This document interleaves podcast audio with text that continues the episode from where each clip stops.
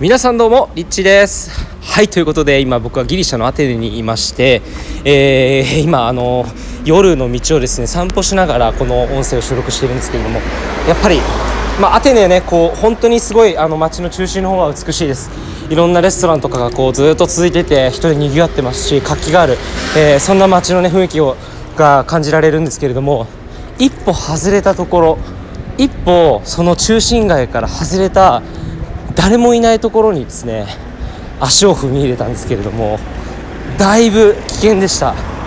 あのまあ、危険っていうとねあのイメージがどうしても怖いっていうふうに思っちゃうと思うんですけどあの一歩出るとですねあの壁もう全体がですねあの落書き。全部もうペインティングされてですね落書きだらけっていう感じのあの状態なんですよね。もう本当に見渡す限り今も僕ここ歩いている道見渡す限り全部の壁にもう落書きになっててずっとそれが、えー、建物全体にですね広がっちゃってるような感じでもうこれ誰も消さないんですよね。要は国も、まあ、ギリシャが破綻してからもうやっぱり国がお金を出してこういうの消すっていう人さえもあの、まあ、雇えないですしもうほぼほぼ無法地帯というか、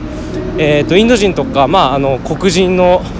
アフリカからこう来た人とかですね、えー、まあ住んでいるような、えー、そういう場所になってるんですけどこう一歩街の外外れたら結構そういう雰囲気がずっと漂ってるって感じでさっきも歩いてたんですけどなんか突然自分が歩いているところをなぞるかのように赤い点のレーザーがずっと目の前をこう追いかけてきてですね。で逃げてもずっとそれが追いかけてくるっていう非常に撃たれるんじゃないかっていうえー、ドキドキの中ですね、えー、まあ、逃げ切って、まあ、多分それはないと打たれるってことはないと思うんですけどもやっぱり物騒な、えー、街だなとちょっと感じましたね。その闇の部分は。で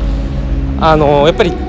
まあ、男1人ならまだあれなんですけどやっぱり女の子1人とかで、えー、ギリシャアテネね散策するときは本当に注意した方がいいと思います、え、女の子だけでも多分結構危険なのかなというふうに思いますので、えー、ぜひ、まあ、アテネ市内観光するときは夜出歩出歩くときはですね、